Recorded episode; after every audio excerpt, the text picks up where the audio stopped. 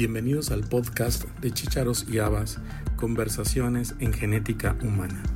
Nuestro primer episodio lleva por título Gregor Mendel y nuestra invitada es la doctora María de Lourdes Ramírez Dueñas. La doctora Ramírez Dueñas es médica genetista y además tiene una maestría y un doctorado en ciencias por la Universidad de Guadalajara. La doctora Ramírez trabajó por más de 30 años en la División de Genética del Centro de Investigación Biomédica de Occidente en el Centro Médico Nacional de Occidente del Instituto Mexicano del Seguro Social y el día de hoy estaremos conversando con ella. Doctora. Buenas tardes. A mí también me da mucho gusto ser la primera invitada. Gracias, Elías. Gracias, doctora. Mi nombre completo es María de Lourdes Ramírez Dueñas. Nací en Guadalajara, Jalisco. Tengo 67 años, de los cuales 40 los he dedicado a la genética. Estoy muy, muy contenta de, iniciar este podcast con el doctor Elías García ¿Qué nos puede decir de Gregor Mendel? Uy, todo lo que quieran. Muchísimas cosas se pueden decir de, de Gregorio Mendel. Y, la verdad, este, yo no sé cuánto tiempo tengamos para, para esta plática, pero yo creo que no nos va a gustar. Gregor Johann Mendel nació el 20 de julio de 1822 y murió el 6 de enero en 1884. Así es. Él nació en Moravia y murió en Brunn, que ya entonces era, bueno, seguía siendo Moravia también en aquel entonces. ¿Por qué cree usted que es considerado el padre de la genética moderna? Bueno, el llamarle el padre de la genética, no de la moderna, sino de la genética, fue porque es el primero que publicó de una forma eh, clara y sencilla eh, la, cómo se heredaban eh, caracteres, caracteres este, que no se sabía que eran. Él les decía determinantes particulados a lo que ahora nosotros llamamos genes si nosotros en su trabajo original sustituimos las palabras o la palabra determinante particulado por gen, queda perfecto. ¿Agustino o benedictino? No, Agustino. E, es, es, ¿Por qué fue Agustino? Bueno, es, difícil decirlo. Eh, la, cuando él terminó lo que correspondería a los estudios de bachillerato en la actualidad, ya no podía proseguir porque se, quedaron, se quedó sin dinero, ya no, no le podía pagar nadie sus estudios. Entonces su hermana Teresa fue la que le donó su, dote para que él pudiera seguir eh, estudiando. Y estudió uno o dos años más, pero se volvió a acabar el dinero. Entonces se regresó a su pueblo con sus papás y estuvo muy deprimido, pienso yo, no está claro qué enfermedad tuvo. Yo pienso que era una depresión durante un año hasta que en una de las cartas uno de sus maestros le sugiere que ingrese al monasterio de Brunn con los agustinos. Este, eh, los agustinos tienen la particularidad de, dedicarse a la, a la enseñanza. Y eso, eh, si, si, van a ser si van a enseñar, obviamente tienen que prepararlo. Y, lo recomendó para que ingresara al monasterio. Él ingresa a los 22 años de edad, muy joven, y a los 26 él dice su primera misa en el templo contiguo al convento, que es Santa María de Brum. Ahí él dio su primera misa, era sacerdote, y los agustinos le pagaron la, la universidad en, en Viena que estuvo con los mejores maestros de la época. La Universidad de Viena era considerada una, una de las mejores universidades de Europa. En el monasterio de Santo Tomás hay una leyenda que dice persciencia y sapiencia. O sea, realmente era una tradición de los agustinos claro. el tener bibliotecas, el preparar a sus monjes y que fueran profesores de los gimnasios que en ese entonces se llamaban así.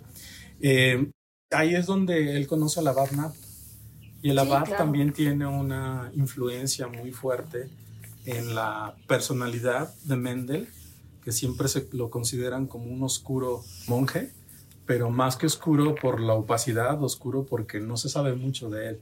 Pero el abad quizá tiene algo muy importante eh, que hacer en relación a, destacar en Mendel la curiosidad y el, y el amor por la, por la ciencia.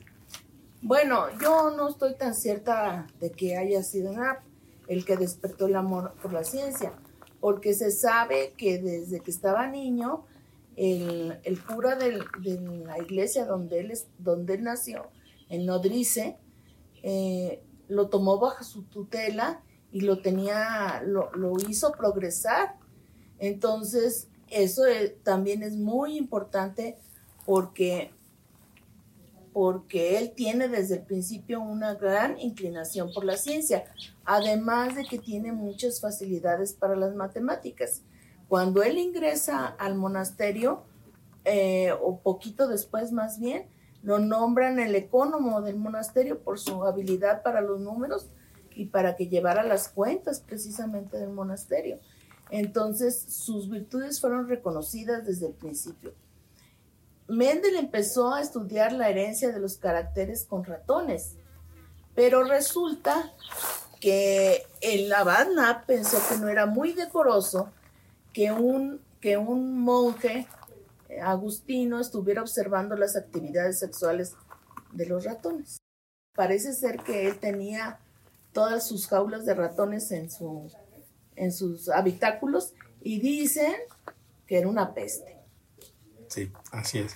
El abad Nap también fue el rector de la Sociedad de Agricultura Imperial de Moravia y Silesia para las ciencias naturales y el conocimiento. Entonces eso también era importante. Ese nombre tan largo se, se reducía a la Sociedad de Agricultura, donde presentaban ellos mismos sus trabajos. Sí, uno, uno dice, bueno, ¿y cómo una sociedad con, esos, con esas implicaciones estaba en, una, en un pueblito como Brun, porque en realidad era un pueblo pequeño y sigue siendo un pueblo pequeño. Hay que considerar también que toda la Moravia era una región muy rica en agricultura y en, y en, ganadería. Ellos eh, tenían fama con, las, con la lana de sus ovejas e incluso Mendel llegó a ir a, a congresos de ovejeros porque era, era, era muy importante el conocer las características de, reproductivas de, los, de las plantas como de los animales. Entonces, esto se debe principalmente a que era el arca, el arca del imperio austrohúngaro, la región de Moravia. Y si alguna vez tienen oportunidad de viajar por allá, se van a dar cuenta de la fertilidad enorme que tiene el campo. Siempre se ve verde, siempre se ve hermoso, como de cuento. Durante ese tiempo también es eh, muy importante la amistad que tuvo con Klassel, su amigo de, del monasterio, y fue quien lo apoyó cuando va la primera vez a Viena a presentar el examen de certificación para ser profesor. Sí, Klassel es una también una figura un tanto oscura clase le enseñó muchísimo de botánica y, además este, lo guió por el camino de los chícharos. Claro, bajo la supervisión de la Nap, porque cuando los ratones, el Nap fue el que le dijo, no, ando en plantas. Y Classel fue el que lo guió y le enseñó a hibridar y muchas cosas más para que hiciera sus trabajos de investigación con los chícharos. Además de que lo apoyó para que fuera a la universidad. Claro. Sí, pero este, ese, digo que se volvió oscuro porque después Klassel eh, emigró a Estados Unidos, fue maestro en Estados Unidos y dejó los hábitos. Después de que pasa esa depresión por no haber, por no haber pasado su examen, eh, el abad Knapp insiste y lo mandan a estudiar a Viena. Esto es en 1851. Y ahí es donde toma clases con gente muy, muy importante. Él fue alumno de Christian Doppler. Claro. Con Doppler, Doppler, Doppler, es importante porque era físico y fue el generador de la teoría de Doppler, precisamente, que habla de cómo las ondas cambian de, frecuencia según un objeto se aleja o, se, acerca. Y de hecho, eso, eso en la actualidad es muy importante con los astros, porque es lo que ha permitido conocer características físico-químicas de las estrellas. También uno de los maestros que participaron mucho en su, influencia es Andreas von Ettinghausen, que él eh, manejaba la teoría de la combinación. Él la generó. Él la generó. y, él fue el que le dio el fundamento matemático para poder realizar sus experimentos. Andreas von Ettinghausen este, fue decisivo, decisivo para que él generara la teoría, la teoría de los duplicados de que los genes van por duplicado y que a través de ellos se hacían combinaciones distintas. Ahora vamos con Franz Unger, que era especialista en fisiología botánica. Y él fue el que lo enseñó a hibridar chícharos y este, quien también tenía comunicación con Nayeli, con Carl von Nayeli, que él manejaba la teoría de la transmutación que se, posteriormente se convertiría, con la publicación de Darwin, en la teoría de la evolución. Entonces fue un primer acercamiento a ese mundo cuando todavía no estaba ni siquiera publicado. Así es. Además, Unger era geólogo y conocía mucho de las, de las capas geológicas y de las edades de, los sedimentos o de los, de los rastros de de vida anteriores de y esto hace que pensar que de realmente eh, Mendel conocía la, teoría de la evolución. Para esto ya habían pasado dos años, él llegó en 1851 y cuando conoce a, las teorías de, de Nageli, ya estamos hablando de 1853. Es aquí cuando presenta su segundo examen iba súper preparado, súper super, este, emocionado, confiado y reprueba. Sí, e, ese es otro de los grandes misterios de Mendel. Nunca queda claro por qué, si sabía tanto, reprueba. Se han dicho muchas cosas en cuanto a la personalidad de Mendel.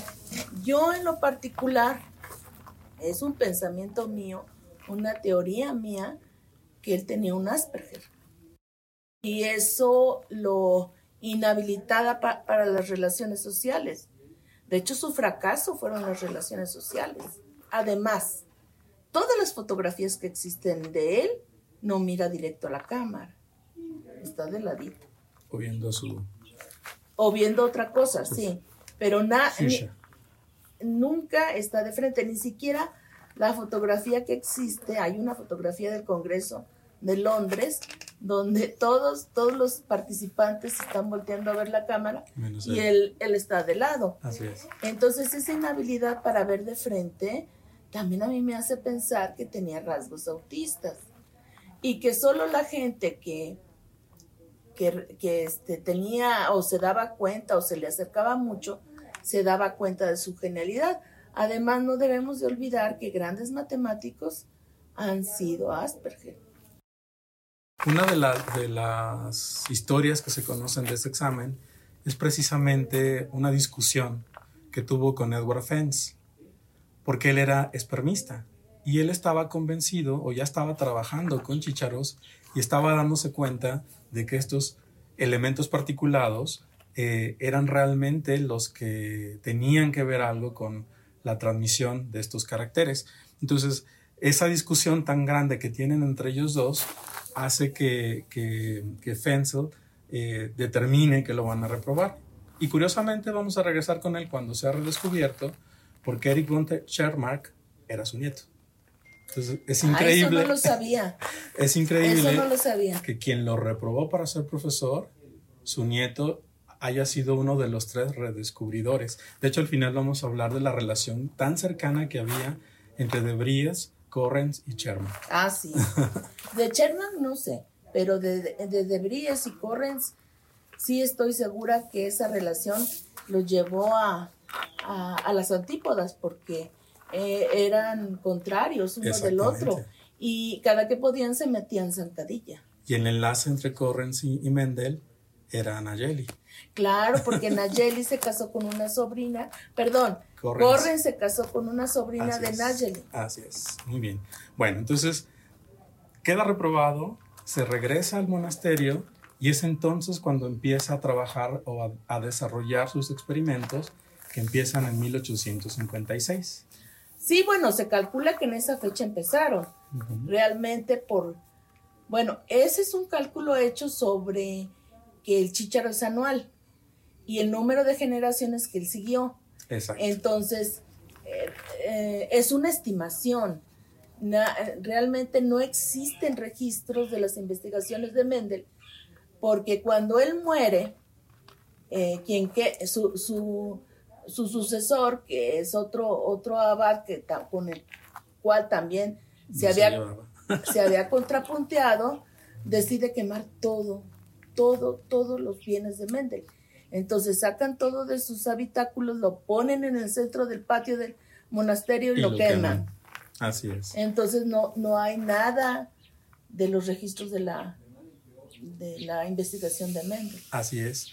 Aquí es cuando Mendel empieza a llamar a estos elementos particulados con una palabra alemana que dice Merkmal, que luego se tradujo al inglés como trait o rasgo, pero eso ya fue en 1900. Pero aquí voy a hacer una pausa porque justo en ese entonces había unos trabajos de una persona llamada Naudin o Naudin, que él también llegó a la misma conclusión. Pero Naudin era más religioso que Mendel. Entonces, Naudin eh, determinó, eh, él también trabajaba con híbridos, pero él tenía la creencia de que los híbridos eran monstruos de la naturaleza y que por lo tanto Dios no los quería. Entonces, si él hubiera tenido la base matemática que Mendel desarrolló, probablemente estaríamos hablando de Nodin como padre de la genética y hablaríamos del nodenismo o naudenismo, ¿sí? pero eso nunca ocurrió. Bueno, sí, pero también tendríamos que hablar de Festetic, que también fue anterior a Mendel. De hecho, de hecho, se sabe perfectamente bien que en la biblioteca agustiniana tenían eh, trabajos publicados sobre hibridación en chícharos que seguramente Mendel conoció. Y los leyó. Y los leyó, por supuesto, y que en las cuales se podía deducir las leyes de Mendel. Si las bajo una observación estricta como la que Mendel hizo, claro. pudo, se podían haber observado o se podía haber deducido que ahí había algo. Creo que en parte también es el genio de Mendel, porque ahorita tenemos todas las bases para la genética mendeliana. Sí, sí, sí, es como el huevo de Colón, ¿no? Exactamente, que en aquel entonces... Nadie sabía nada, pero él sí se dio cuenta. Y había un pensamiento mágico que impedía también llegar a ese... Sí, sí, había un pensamiento mágico y además mm, no, no existía la, la visión de la experimentación científica como existió años después. Así es. Vamos a hablar de los siete pares de caracteres diferenciados con los que mm. trabajó Mendel, que también se dice que fueron 15, que finalmente los decantó en esos siete, esa es alguna controversia. Y bueno, lo interesante, ya con el descubrimiento de los cromosomas y el genoma de Pisum sativum, que cada uno de estos estaba situado en un cromosoma. Ay, sí, esa es una, esa es una de las ay, ¿cómo decirles de las sorpresas del trabajo de Mendel o de, las, de los chispazos geniales que tuvo Mendel? Sí, obviamente él trabajó muchos rasgos más que los que dice que trabajó, pero solo escogió siete para su publicación. Solo siete. ¿Por qué esos siete? No se sabe. Se piensa que como él había deducido ciertas cosas y los otros le hacían ruido, se quedó nada más con los siete que estaban impecables. Pero aparte de saber que le hacía ruido, entendía por qué. Mm, o deducía por qué. Porque entender, entender, yo creo que eh, muy difícilmente, porque él no tenía el concepto de gameto, ni tenía el concepto de, de que los cromosomas eran los portadores de la herencia, y muchísimo menos del gen. Entonces, más bien los infería, infería que había una matemática atrás de todo eso, aunque no supiera exactamente el por qué. Aquí viene mi segunda, mi, siguiente pregunta. Y quiero que me diga qué piensa usted. ¿Cómo se imagina que él se imaginaba estos genes? O sea, estos, estos elementos determinantes, determinantes sin tener el concepto. No, yo creo que no, no, no podía habérselos imaginado. Simple y sencillamente dedujo que existía eso. ¿Por qué? Porque el pensamiento matemático es muy abstracto es el pensamiento más abstracto que existe.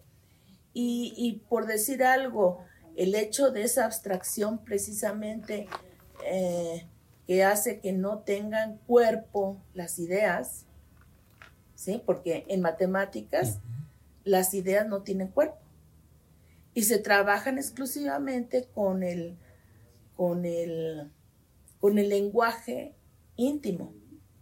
El lenguaje íntimo es el lenguaje más primitivo que tenemos. Es un lenguaje que nos da significado a las cosas sin que haya palabras. Y ese lenguaje íntimo es el que utilizan muchos de los matemáticos para deducir sus, fórmulas.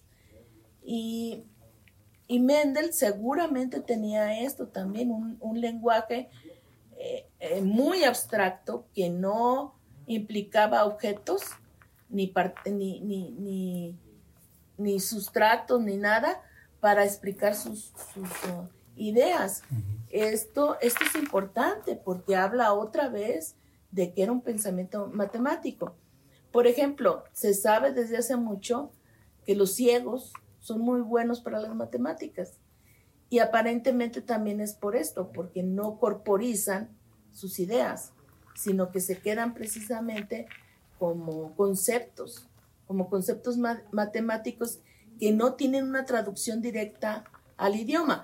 Él intentó hacer una traducción directa al idioma porque, porque definitivamente al, bautizarlos como determinantes particulados, él, él quería que quien leyera tuviera algo en que asirse, pero no porque él lo tuviera, de hecho, él habla de los Merkmals en su trabajo 150 veces y de los Elements 15 veces. Y el Elements es lo que le da lo que le da sustancia a lo que no se ve. Este, esta, sí, sí. esta idea de, que hay algo sí, sí. Que, llevaba a... Pero también hay que entender que los mermarks o los rasgos o, los, o los caracteres observados de alguna manera sí son corpóreos. Ahí es donde está una parte de los genios, porque él fue que se él fue que pudo nominarlos como dominantes y recesivos. Ah, bueno. Que fue el primero que se dio cuenta de eso. Bueno, sí, sí, pero ahí ya ya hay una sustancia objetiva visible que son que son precisamente los rasgos. Y que nos lo ha llevado después al concepto de genotipo y fenotipo, que él ah, lo infirió, pero no lo No, lo no, no lo podía traducir. Es que no lo podía traducir a palabras porque no, tampoco tenía los elementos cognitivos para hacerlo. Pero aquí ya tenemos sentadas las bases para el desarrollo de sus leyes que tampoco las nombra. No, sí, es cierto. Eh, eh, las famosas leyes de Mendel nunca él las, las dictó. Fue Correns el que las escribió. Mm, pues no estoy tan segura si fue Correns, pero creo que los tres las mencionan. A lo mejor los otros dos por imitación.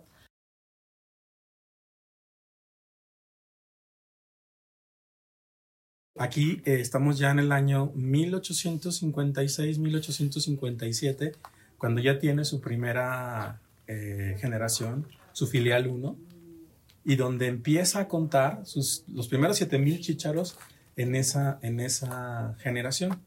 Y es ahí donde establecen las bases de la que va a ser una de las leyes de Mendel, ¿sí? Sin que todavía, o sea, los, los datos matemáticos que obtiene son la base para esta primera ley de la segregación. Viene el año 1857 cuando empieza sus experimentos con cruzas híbridas y luego nos vamos a lo, del 58 al 62 cuando trabaja con trihíbridos. Se dice que llegó a, trabajar con más de 10.000 plantas, 40.000 flores y 300.000 chícharos. Sí, sí, sí. bueno, yo, yo no lo vi. Es lo que, lo que dice. yo no lo vi, no lo puedo certificar.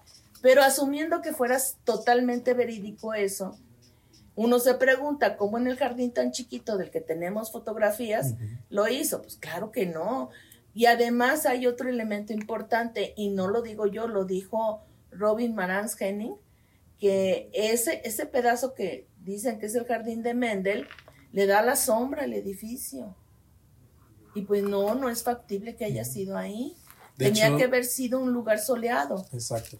De hecho, hay algunas hipótesis que establecen dónde pudo haber estado ese jardín, que sería justo a la entrada, donde estaba l'orangerie y donde había más sol y era un espacio más grande para poder llevar a cabo tantas este, pues, la verdad es que no lo sabemos. Y el, el primero que dijo que allí era el, el jardín de Mendel fue precisamente de Bries. Fue él el que dijo aquí. Y pues siempre se ha dicho sí ahí. Pero yo no creo, igual que como lo dice Robin Maran Henning, que ahí lo hubiera hecho. Igual tampoco sería importante saber dónde está exactamente. Pues está ahí en el monasterio. Eso, sí es un hecho. Eso es obvio. Aquí estamos hablando también de varios eh, modelos experimentales, las cruzas, las recruzas y sobre todo las retrocruzas para llevar a entender lo que estaba sucediendo con las cruzas híbridas y trihíbridas y hablar y plantear entonces eh, la ley de segregación de distribución independiente. Sí.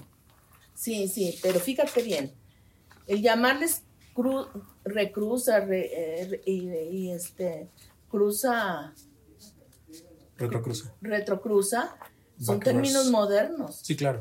Él no, los, usó, pero es lo que es lo que hacía.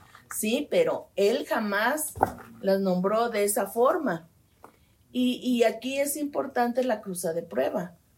La cruza de prueba a la que nosotros denominamos así fue básica, fue básica para que él obtuviera un panorama real de, la transmisión de los caracteres.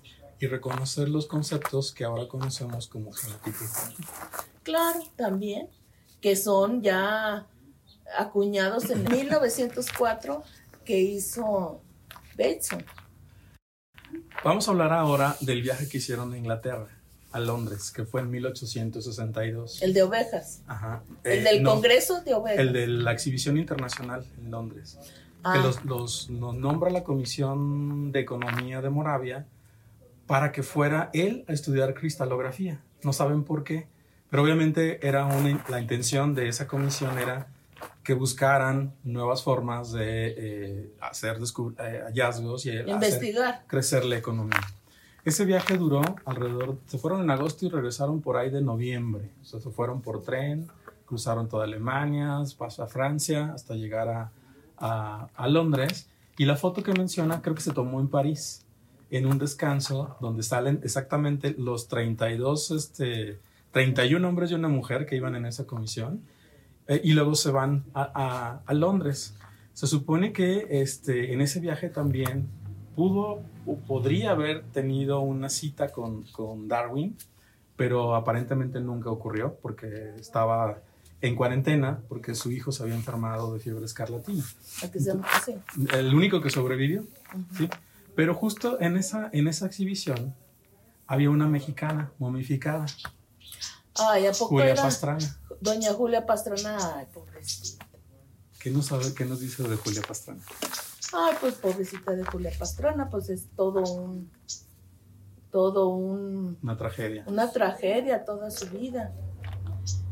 Ella tenía una hipertricosis, posiblemente la, la nuginosa o algún otro tipo no descrito, porque aparte era chaparrita. Y este, ella anduvo en un circo y cuando ella se hartó del circo y que se quiso regresar a su tierra, el, el el director o el apoderado de ella eh, la, la sedujo y se casó con ella. Y tuvieron un hijo. Eh, Julia Pastrana eh, falleció en el parto en Rusia. Y, y, ahí este, el hijo estaba igualmente afectado que ella. Y entonces ahí el famoso apoderado vendió el cuerpo de Julia. Momificado. No, lo vendió a los, a los rusos que lo, la momificaron. Los rusos fueron los que la momificaron. O sea, la querían estudiar. Y, y, y por eso le pagaron por el cuerpo de ella y del bebé. Del bebé no, no sé qué pasó, si se... No se sabe dónde quedó. No, no se sabe nada. Pero ella sí, porque eh, ya la revisaron, la estudiaron y ellos fueron la- los que la disecaron. Más bien es una, eh, es una Julia Pastrana disecada, más que momificada. Obviamente entran también procesos de momificación, pero era más bien una Julia Pastrana modifica, momi- Disecada. disecada. Y entonces, otra vez interviene, una vez que ya la vio disecada, va y la compra. Y la trae por todos los circos de Europa ya disecada. Después termina en, en Alemania, me parece. Y luego la repatrian a México en, Sí, recientemente, en hace los como... 60 No, antes, digo después. Bueno, ahorita está en Sinaloa. Sí, está, está en Sinaloa, está enterrada. Así es. Y este, y pues ahí está.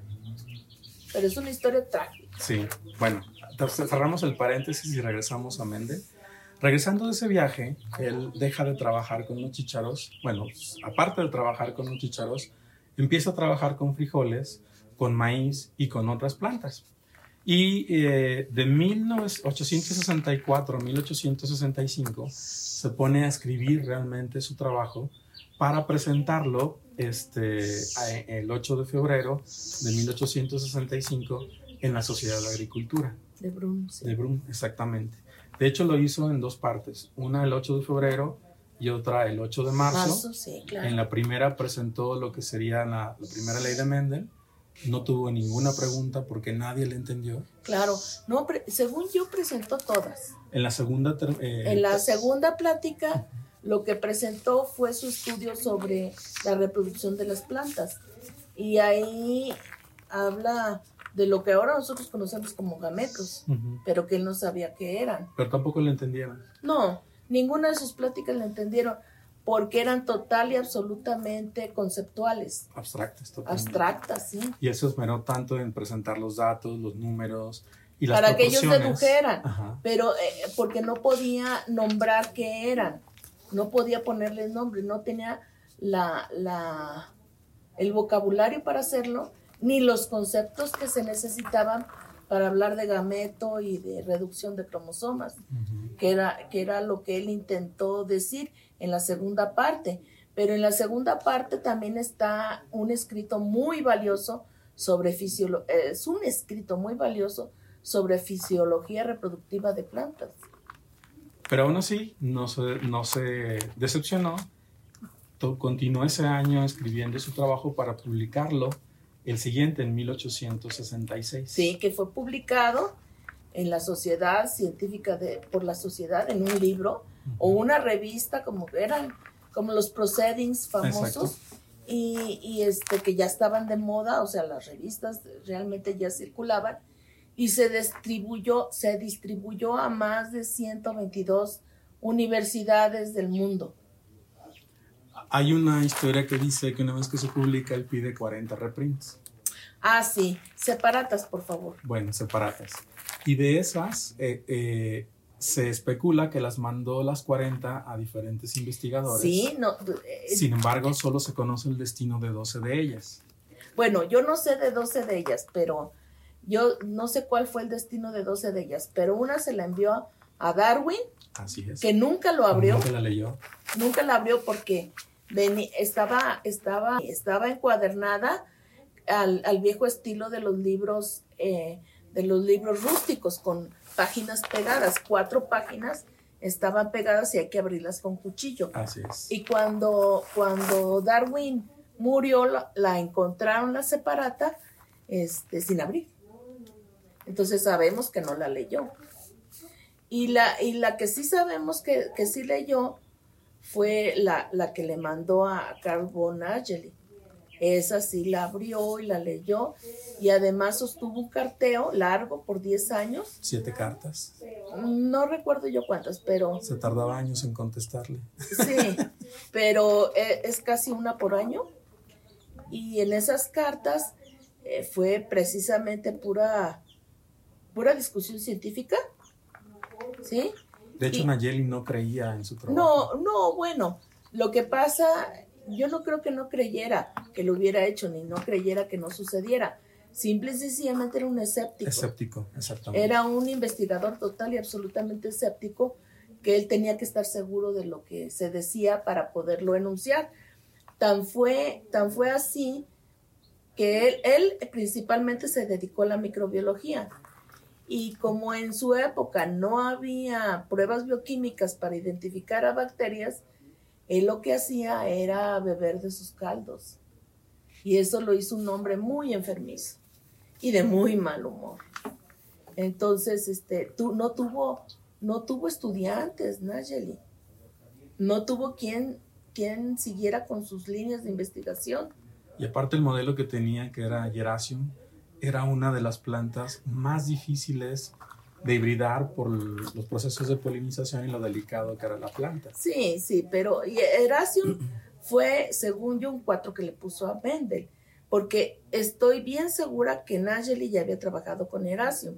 Erasium es una planta pangeica, o sea, está en toda la tierra y es la más común de las que conocemos, es el diente de león.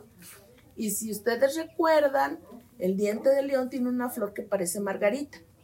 Entonces, cada pétalo de la margarita es una flor completa. Tiene un estambre y un pistilo. Y ese estambre y ese pistilo, que son pequeñitos, Mendel lo trató de hibridar durante años con microscopio y estuvo a punto de quedarse ciego porque usaba una, un espejo reflector del sol para, para poderlos ver.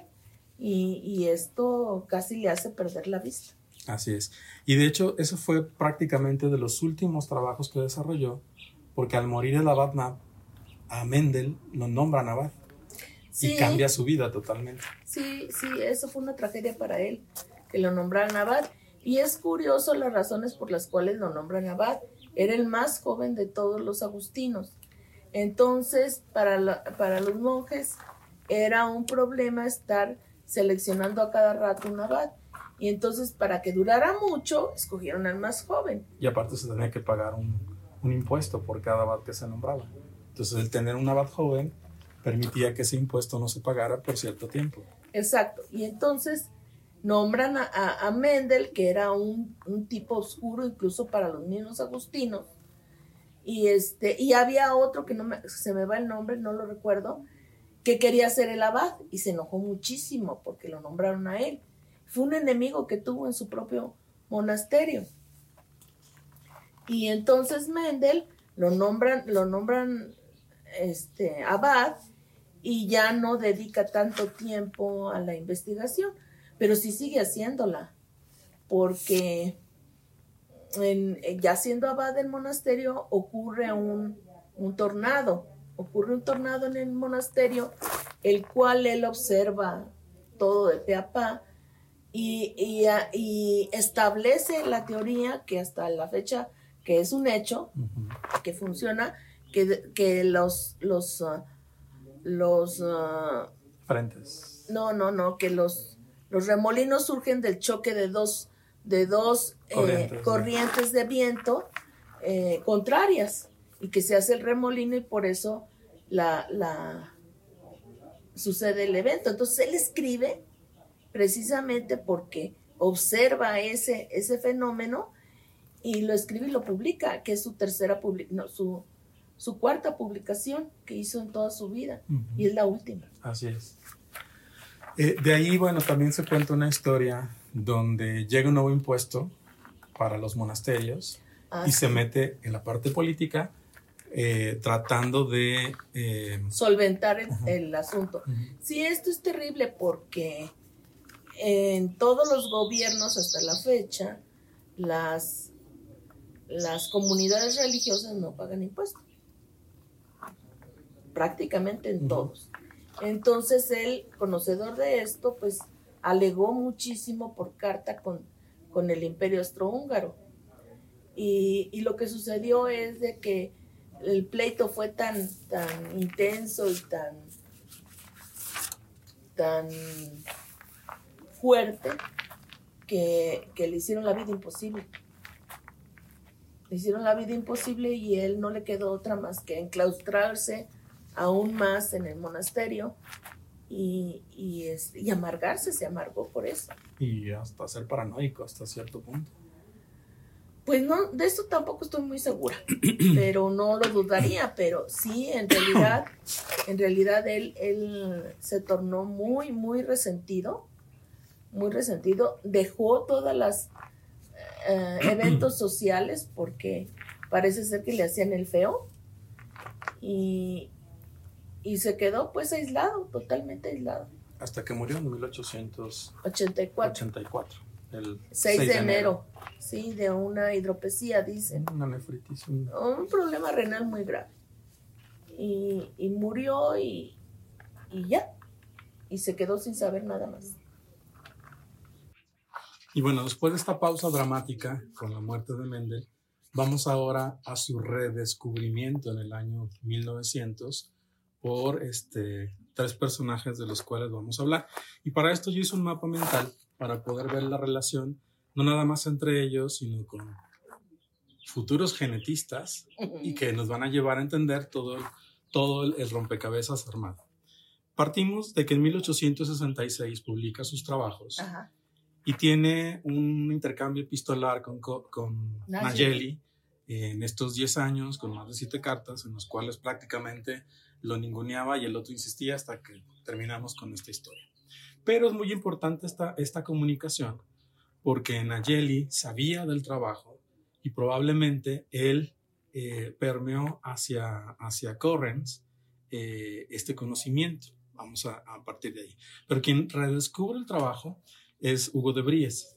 Aunque existe evidencia de que el trabajo de Mendel sí fue citado en un par de trabajos entre, los, entre, los, entre su muerte y los 1900, pero quedaron por ahí perdidos e incluso se llegó a, a elucubrar que Darwin, eh, si no lo leyó, cuando menos conoció de la teoría, pero nunca le dio importancia y de hecho, si lo hubiera leído, hubiera sido más fácil entender todo el proceso. No creo, Darwin no era matemático. Y, y, era inglés y era este, elitista.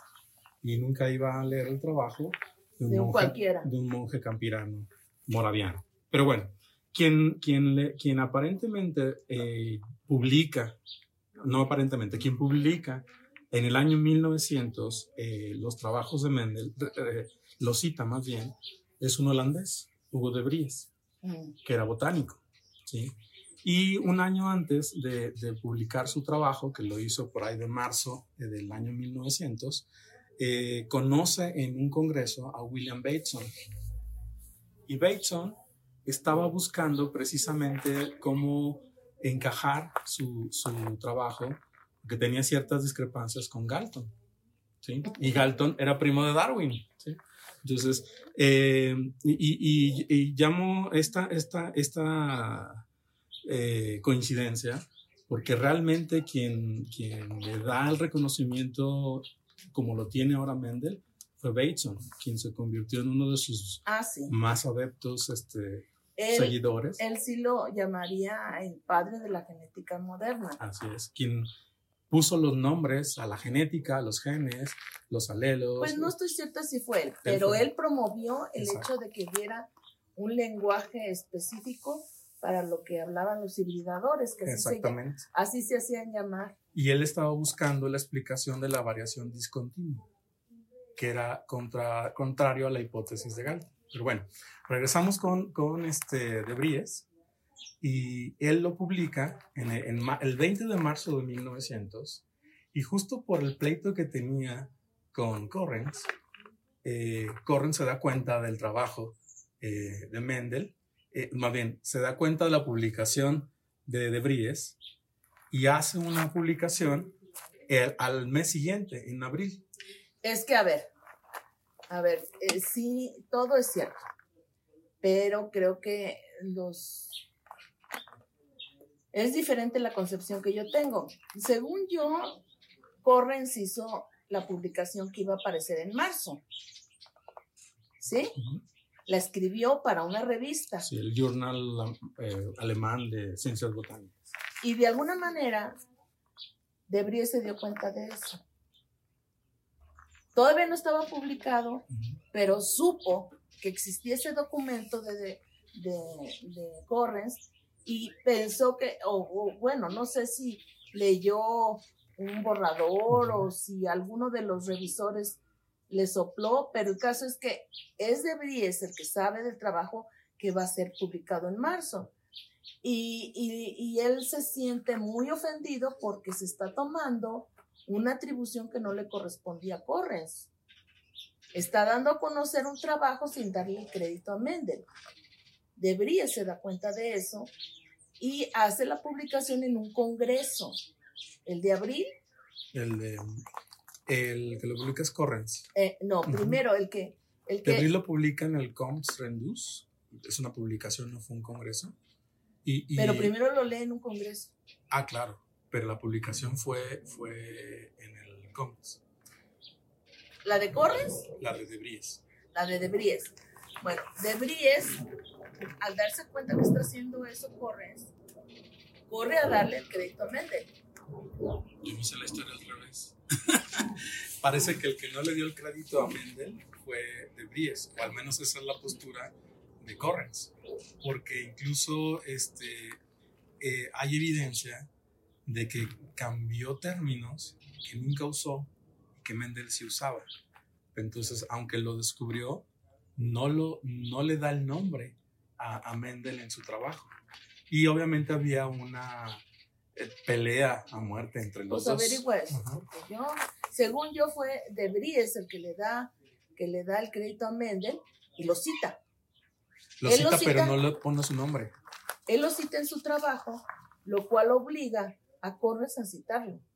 Y eh, también, bueno, yo creo que Correns tiene un poquito más de, de, crédito en la historia, porque Correns eh, mm, leyó y, y, entendió el trabajo, e incluso en su publicación, establece ya la proporción de dihíbridos de 9331, que no lo hizo Mendel. Mendel los describió por genotipos.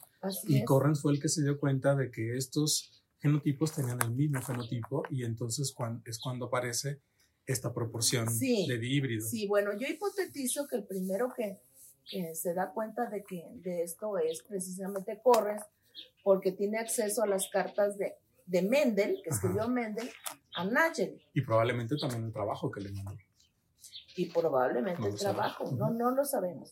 pero, pero sí al menos las cartas, porque se casó con una sobrina de él. Elizabeth Whitner. Entonces, si, si fue así, lo que hizo fue repetir los trabajos de Mendel en, en, varias, en varios vegetales y animales. Entonces, De Bries se da cuenta de esto y él ya tenía trabajos iguales y los manda, los manda a, publicar dándole el crédito a Mendel. Que Correns también lo hace. Pero después de, es un agregado. el, segundo que publica.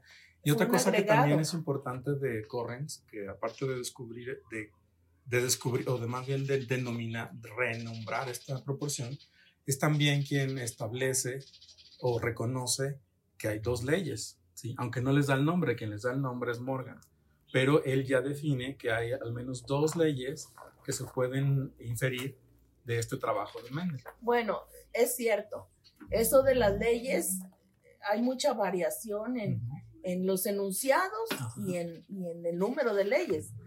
Hay gente que dice que eran tres, empezando con la unidad, y que es importante porque de alguna manera definía la unidad del, del gen que no, que, no se revolvía como antes se pensaba, sino que conservaba su individualidad.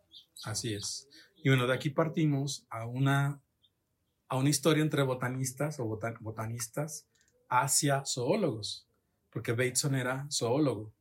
Y es a través del trabajo de Correns que lo vuelve a ver, se acuerda que, que había visto ese trabajo o que lo había discutido con De Bries y este, se emociona tanto que se convierte en uno de los más fervientes seguidores de, Mendel.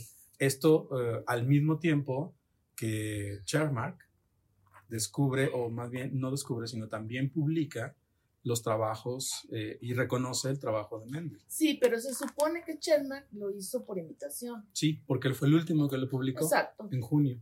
Eh, se supone que fue imitación de los otros dos, ah, pues si ellos lo citan, yo también. Claro. Lo cual me parece muy lógico porque mucha gente se quiere subir al carro cuando va pasando. Así es. Pero lo interesante es lo que habíamos platicado, que él era nieto de Fensel, el que hizo que él se dedicara a trabajar con chichos. Sí, pero segura, eh, yo creo que es una casualidad, porque no creo que... Pero cierra el círculo, es lo interesante.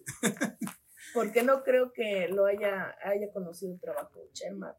No. De. No, no, no. Él conoció el trabajo por las... A través de los otros dos. Exactamente, exactamente. Y bueno, regresando a Bateson, él también conoce en ese tiempo a Reginald Punnett.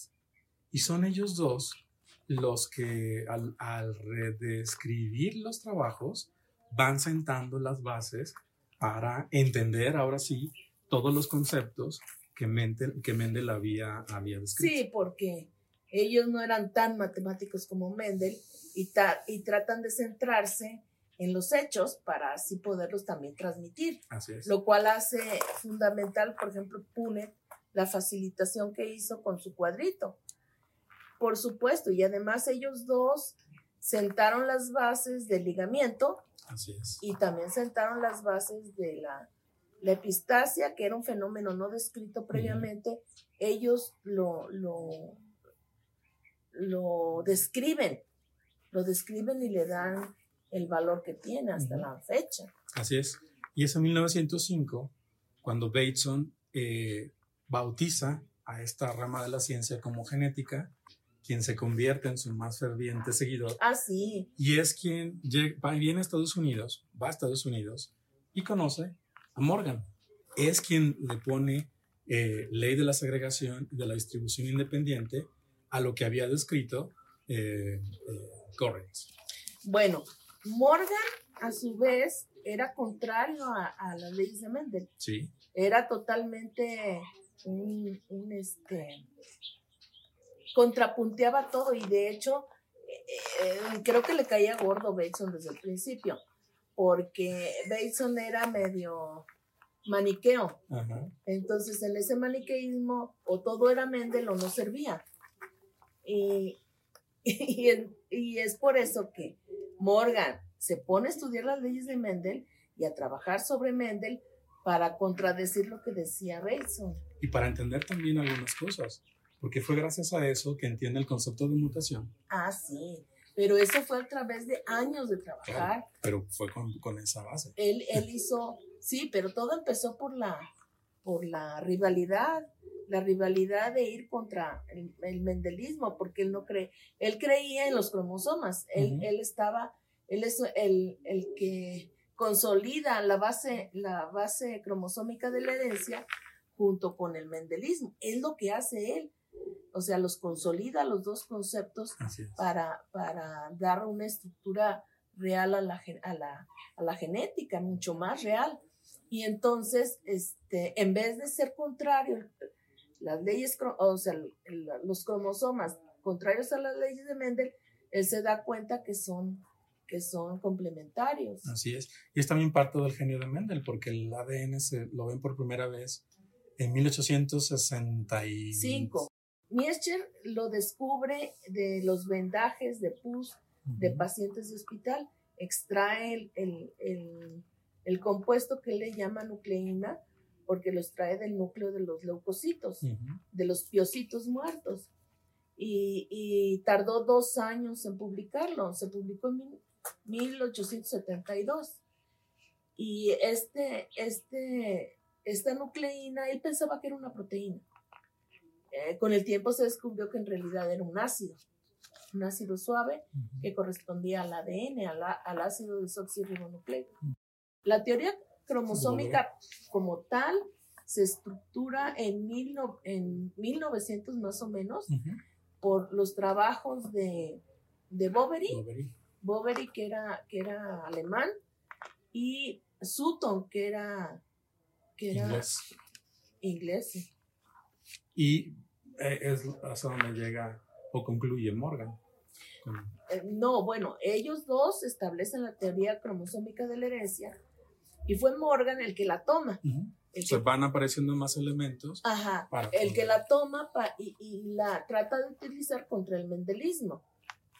Y es cuando él, con el tiempo, se da cuenta que se complementaban perfecto. Así es.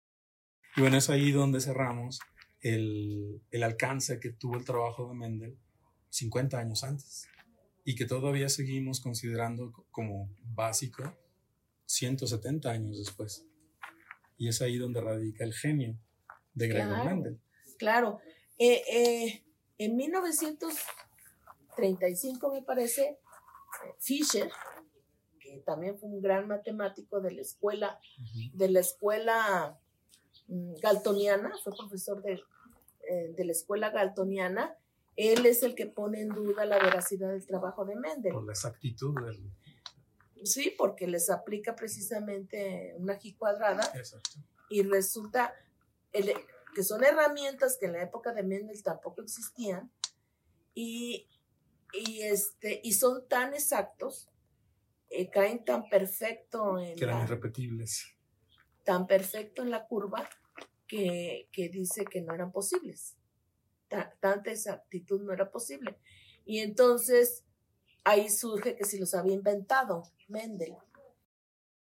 De todos modos, para mí sigue siendo genial. Claro, porque no nada más son los números, sino supo el concepto. interpretar y, generar esos conceptos sin tener las bases biológicas para, para, eso para generarlas. Sí, porque no se conocían los gametos, número uno, no se conocía la reducción cromosómica en meiosis número dos, porque los cromosomas no se había establecido qué eran, se sabía que existían los bastoncitos famosos, pero no se sabía qué eran.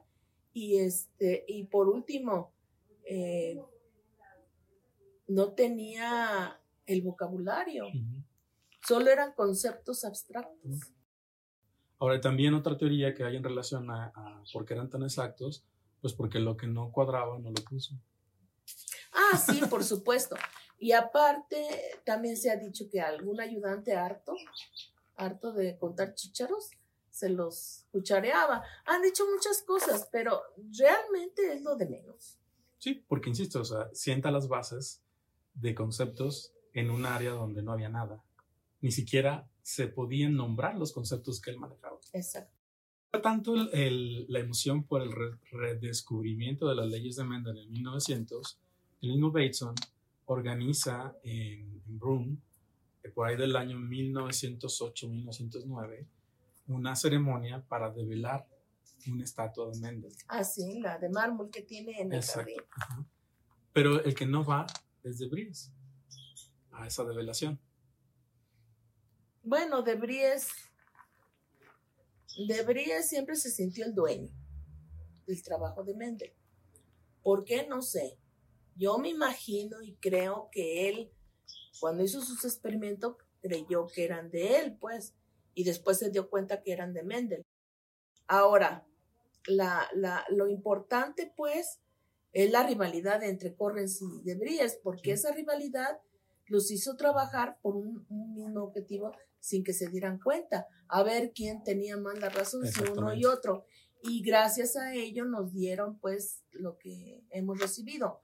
Ahora, De Bries también fue un genio, porque él descubre y renombra mutación a lo que ahora realmente conocemos como mutación, que, que Darwin les decía spores de la naturaleza, cuando en realidad eran cambios bruscos.